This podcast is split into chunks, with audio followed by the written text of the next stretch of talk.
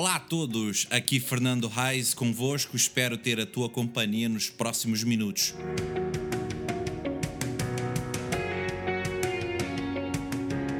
Para este podcast, ou tentativa de podcast.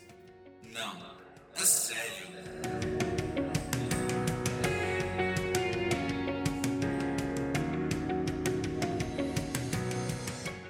Hoje, 3 de abril, falo um pouco sobre uma vez ateu, sempre ateu? Até já. Olá a todos, bem-vindos a mais este episódio deste podcast Não a Sério, episódio número 35. E hoje quero falar um pouquinho de uma coisa interessante, ao mesmo tempo acho que provocativa, diria, não sei Bom, se eu leste isto em algum sítio, eu ficaria no mínimo intrigado. Falei, hum, o que é que será que é isto? Uma vez ateu, sempre ateu, queria falar basicamente de, de focar este, este título em duas pessoas, duas, dois personagens que era Sigmund Freud, o pai, o famoso pai da psicanálise, e C.S. Lewis. E vamos falar um pouquinho deles, ok? No caso de Freud, uh, o famoso pai da psicanálise, ele morreu ateu aos 83 anos e o famoso crítico literário de Oxford e Cambridge, C.S. Lewis, ele renunciou ao ateísmo quase na metade da sua vida, ou seja, 31 anos depois do seu nascimento, que foi em 1898, e 34 anos antes da sua morte, que foi em 1963. Os escritos de Freud levaram e ainda levam muita gente ao ateísmo, não sei se sabias disso. E os de C.S. Lewis levaram e ainda levam muita gente à fé. Ao contrário do, do médico Freud, o autor das Crónicas de Nárnia é considerado o mais popular defensor da fé do século XX. Embora fosse neto de pastor e tenha sido criado na fé cristã pelos pais, o C.S. Lewis ele, ele mergulhou progressivamente para o ateísmo já no início da sua adolescência atenção, na sua adolescência. Além de esconder o que estava acontecendo para não assustar o pai, o menino fez de conta que era crente e até participou da classe lá da, dos batismos e tal, do catolicismo e tal.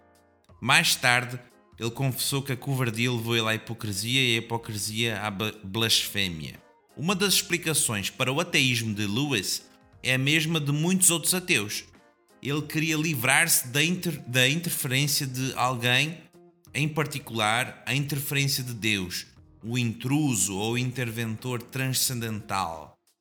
Então Lewis, C.S. Lewis, ele se abrigava em Freud para justificar o seu ateísmo e avançar cada vez mais em direção à não existência de uma inteligência além do universo.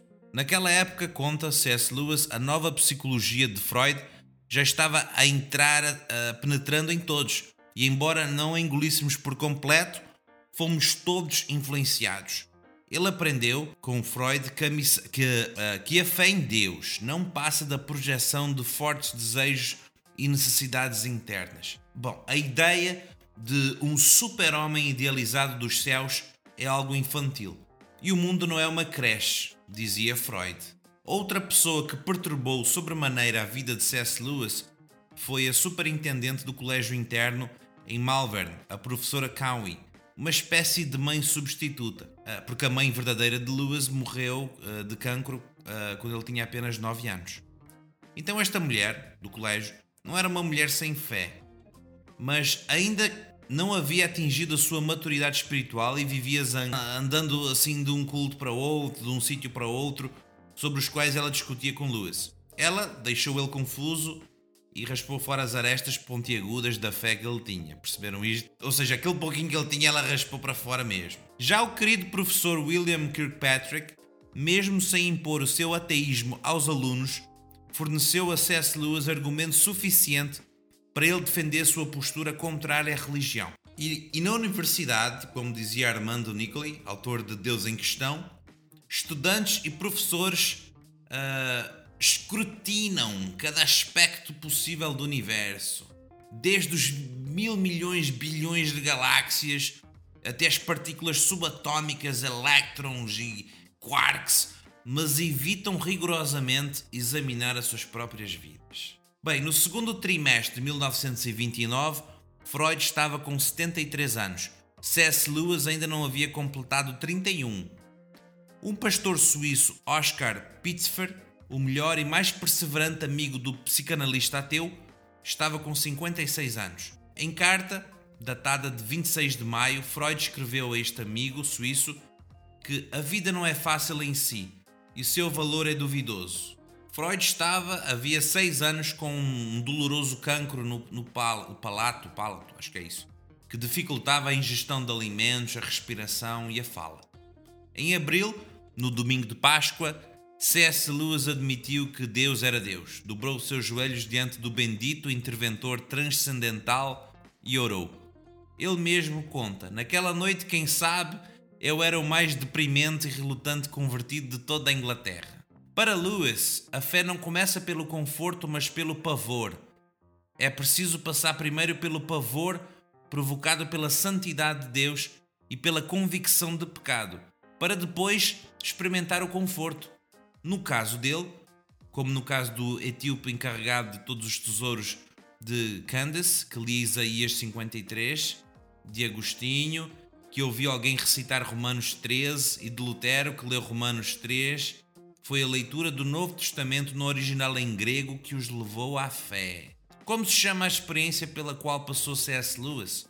Embora significativas e parcialmente esclarecedoras, as palavras alteração, transição e mudança são pobres para expressar tamanha transformação interior profunda, definitiva e também misteriosa. Conversão é a palavra mais apropriada e mais usada na Bíblia. Porém, na linguagem soteriológica, isto é, de salvação, há uma expressão que define melhor o fenómeno da mudança. É aquele que Jesus dirigiu a Nicodemos. Ninguém pode ver o reino de Deus se não nascer de novo. João 3:3. Em novembro de 1898, C.S. Lewis nasceu, da mãe e em abril de 1929 nasceu de novo. Nasceu do Espírito. Se alguém está em Cristo, afirma Paulo, é nova criatura. Do ateísmo, C.S. Lewis passou para o teísmo e do teísmo para o cristianismo. No ateísmo, ele não acreditava em Deus algum. No teísmo, passou a acreditar num ser sobrenatural, numa inteligência superior, numa autoridade última, num governador do universo. No cristianismo declarou haver um Deus e que Jesus é seu Filho único. Antes da metanoia, que é uma mudança de mente, uma transformação de mente, C.S. Lewis dizia que assim como Hércules ou Odin foram considerados deuses depois de terem morrido, o profeta judeu Yeshua, Jesus, também foi considerado Deus depois de ter sido crucificado e sepultado. Jesus era mais um mito entre outros tantos. Contudo, depois da Páscoa de 1929, para C.S. Lewis, Jesus deixou de ser simplesmente filho de Maria e José ou qualquer outro homem, o contestador, o mártir, o morto que nunca se levantou da tumba. Ele o descobriu como Deus invisível que se tornou visível, cuja morte foi vicária, cuja ressurreição aconteceu de facto, cujos ensinos e promessas são totalmente confiáveis e cuja volta em poder e glória é absolutamente certa. Mas a alteração não ficou apenas no terreno da contemplação e da teologia. Ele mudou completa e drasticamente, como observa Nicoli. O diário de C.S. Lewis, que ele abandonou depois da conversão, mostra que ele era crítico, orgulhoso, cínico, cruel e arrogante. O autor de Os Quatro Amores abandonou este comportamento e passou a viver uh, e a ensinar a prática da afeição. Você pode dizer o que bem entender no tom certo e no momento certo. No tom e no momento que não tem a intenção de magoar e não vão mesmo magoar. Lewis ensinava também que os nossos relacionamentos com os outros devem ser caracterizados por um amor real e custoso, com profundo pesar pelos pecados dos outros, sem arrogância, nem superioridade, nem presunção. Ao abandonar o ateísmo, Lewis abandonou Freud. O mandamento de Jesus é amar o próximo como a si mesmo, Mateus 19, 19. Mas o criador da psicanálise mudou para amar o seu próximo como o seu próximo o ama. Lewis preferiu ficar com o ensino cristão. Para ele, se não amamos uma pessoa, é preciso começar a desgostar menos e a gostar um pouco mais dela. Outra evidência da mudança de Lewis é que ele se tornou um destemido e bem-sucedido uh, homem da fé, principalmente no meio académico e literário. A professora Gabriela Gregson, autora de Antropologia Filósofa de C.S. Lewis, afirma que todas as palestras radiofónicas difundidas pela BBC de Londres e obras que vão desde ficção científica a um tratado de literatura C.S. Lewis, de C.S. Lewis, claro, carregam a mensagem de esperança para um mundo já esvaziado de parâmetros antropológicos sólidos. Dos vários livros de Lewis, o que mais explicitamente descreve o encontro dele com Deus é a autobiografia, Surpreendido pela Alegria. Leitura obrigatória em qualquer curso de graduação e pós-graduação em grandes universidades. Então, esta professora Gabriela garante que há mais de 400 mil sites dedicados a C.S. Lewis, inclusive lá no Brasil também, onde foi isto foi organizado. O psiquiatra Armando Nicoli Jr., que ministrou por 35 anos um curso sobre Freud e Lewis em Harvard, termina o livro Deus em Questão com a seguinte afirmação: Freud e Lewis representam partes conflitantes dentro de nós mesmos. Uma parte levanta a voz de desafio à autoridade, dizendo como Freud: Não me renderei jamais. A outra, como Lewis, reconhece dentro de si um alento profundamente assentado por restabelecer um relacionamento com o Criador e eu gostaria de ficar a pensar convosco sobre tudo isto. Pá, é, eu realmente achei assim bem, bem profundo uh, isto, estes assuntos e a vida destes, dos homens também que nós podemos ver. E eu queria realmente falar um pouquinho disto que eu achei muito, muito, muito interessante. E, e aqui uma, uma última parte que eu gostaria de, de falar uh, é uma paráfrase dos quatro primeiros versos do Salmo 19. Eu vejo e creio dia após dia, noite após noite, sem som, sem voz, sem ruído, no mais absoluto silêncio, os céus declaram a glória de Deus e o firmamento proclama as obras das suas mãos. Então eu ouço a sua voz escuto as suas palavras em todos os cantos da terra e em todo o espaço sideral, sem abrir os meus ouvidos e sem fechar os meus olhos gostaria que pensássemos um bocadito a respeito de tudo isto. Uh, acho que ficou interessante alguns aspectos da vida, algumas decisões, algumas experiências profundas. E, e, e vemos aqui, nesta pequena uh, reflexão, como Lewis também influenciou o meio académico, o meio das grandes universidades como é Oxford e Cambridge, que sabemos que até hoje tem um, um impacto mundial muito grande de, de nome e tal. Então pensa um bocado nisto Pensa nisto, no Deus invisível que se tornou visível e que quer ser visível para a tua vida. Ficamos por aqui neste episódio. Espero que tenha sido interessante, tenha sido porreiro, espero eu.